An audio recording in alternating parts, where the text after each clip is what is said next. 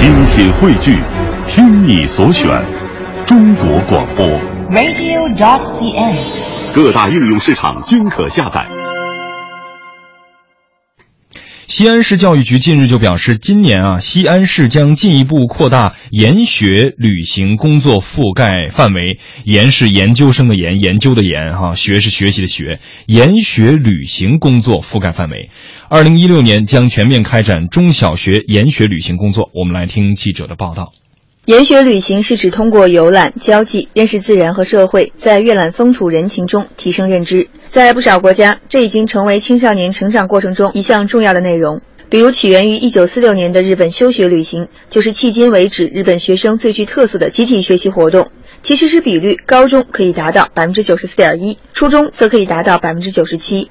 从2012年开始，教育部在部分城市开展了研学旅行试点。西安市教育局表示，作为首批试点城市，西安目前已经有两百所中小学实施了研学旅行工作，今年将继续扩大范围。各中小学校应根据地域文化特点和周边教育资源，结合研学旅行规定的学生年龄段特点，确定研学旅行主题，丰富研学旅行内容。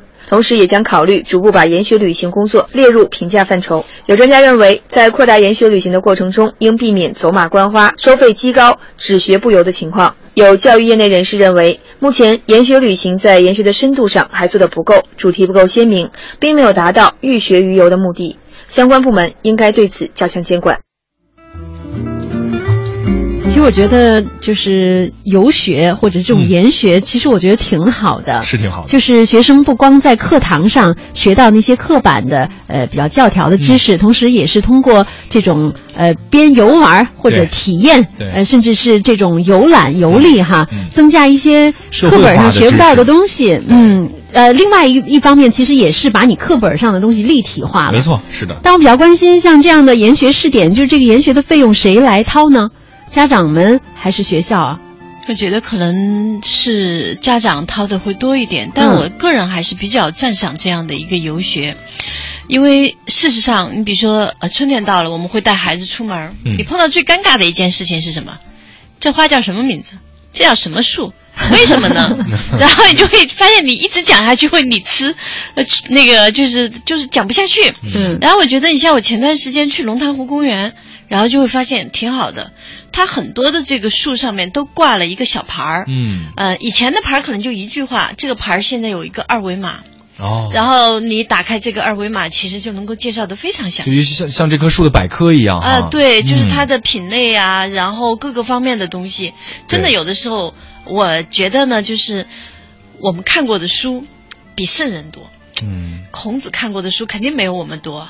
然后，但是你为什么成为不了孔子？就是你提问题的能力。张春卫写的书，你提过的 提没有扫过二维码，主要是。但是你像孩子可以缠着你问两三个小时的问题，嗯，无论你多好的记忆，你可能会发现应对他的问题的时候，你要么得逆向思维，要么得跳着呃回答，还有更多的时候，所以我觉得游学解决的是什么？第一，孩子提问题；第二，如何对着实物给孩子讲问题，而不是说以前我们是什么游学就一定要看贵的，游学就一定要走出去，游学就一定是呃高大上的，嗯，而不能够针对着身边的这种小游学，这样的话才能够把我们的孩子真正的理解这个。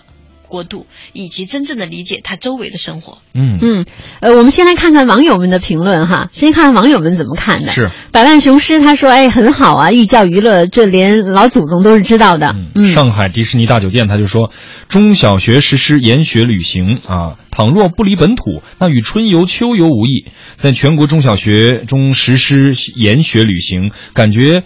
是由一个极端走向了另一个极端，不太适合中国学生，也不是中国特色，现实性不强。嗯，还有虔诚的公民他说：“我呃，在没有看到具体的教学计划和游学大纲之前，我对这个所谓的改革措施的提出表示是头脑发热的产物，做出这种极端的决定太幼稚了。”嗯，他说，在欧洲，中小学生每周有一天是到马路上散步啊，你看，就到马路上散步，从中呢，学生得到放松，发现问题，产生思考，形成积淀。他认为这种方法为啥不参考一下呢？嗯、这个更加简单和容易实现。看来两方面的意见都有哈，钱彤老师。嗯，这是慢慢慢慢咱们教育在往素质教育方向发展的一个挺重要的一个措施。呃，我我出去的时候有两次啊，给我印象特别深。呃，有一次呢是在这个莫斯科的这个卫国战争纪念馆，嗯。显然是刚上小学的学生，嗯。有老师带着去，嗯。俄文嘛，但是我讲的什么不懂，但是他因为那个地方我去过不止一次，嗯、所以我就是说，就是显然他们是在上课，嗯啊，不是一个纯粹的一个游览性的一个活动，呃，那么就是通过这种实物性，它那里边有全景画，有当年战争留下的遗物，嗯，呃，这个给我印象是非常深的。相当于是历史课在这个历史课在博物馆里边去完成、嗯啊。嗯那么现在就是慢慢慢慢，我觉得随着这个有条件了，我觉得这个事儿都要去往这个方向，至少是往这个方向去努力。当然，咱咱们孩子也确实比人家就多很多啊。嗯、还有就是，嗯，我在美国的时候，那个。呃，显然也是放春假，哎呀，热热闹闹的一帮孩子，你真的会感到一种很很很很青春的这种气息。他因为是美国在华盛顿有一个很大的一个博物馆群，我问过他们，也是去去博物馆去参观去。哎，当然还有一些可能是到到自然环境中间去了解的这个，呃，我倒是觉得，慢慢慢慢这种事情如果纳入到咱们整个教学体系中间去，对孩子们去开阔眼界啊什么的，这个真的是有好处。但是也同时也有担心，嗯、费用问题是一个方面，刚才也谈到了啊，这个。呃，日本的情况是这样，它既然是把这个放到了这个九年制义务教育的一个很重要的一个组成部分，然后博物馆呢又属于国家投资的，嗯所以他对孩子基本上没什么太多的费用上的这种要求了。